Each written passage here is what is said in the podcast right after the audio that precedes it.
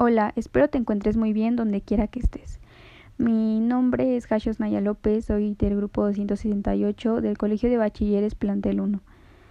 Eh, hoy te vengo a presentar los factores de riesgo en la salud. Número 1. El tabaco. El tabaco puede producir enfermedades graves, especialmente en el sistema respiratorio y en el sistema cardiovascular, produciendo cáncer de pulmón, etc. Número 2. El alcohol.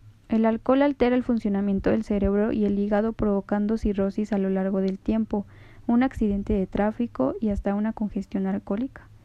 Número 3. Comida rápida.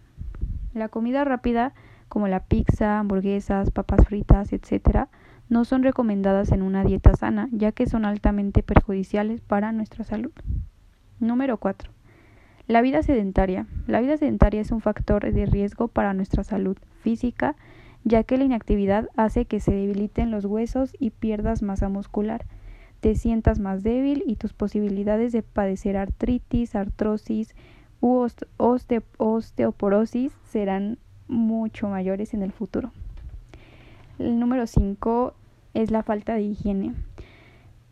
Afecta no solo a un mal olor o a un mal aspecto físico, sino que también puede provocar la influenza, la salmonelosis, la hepatitis A, fiebre, tiroide y la propagación y agravación de la gripe. Estos son los cinco factores de riesgo más importantes y pues ha sido todo. Espero te encuentres muy bien y hasta pronto.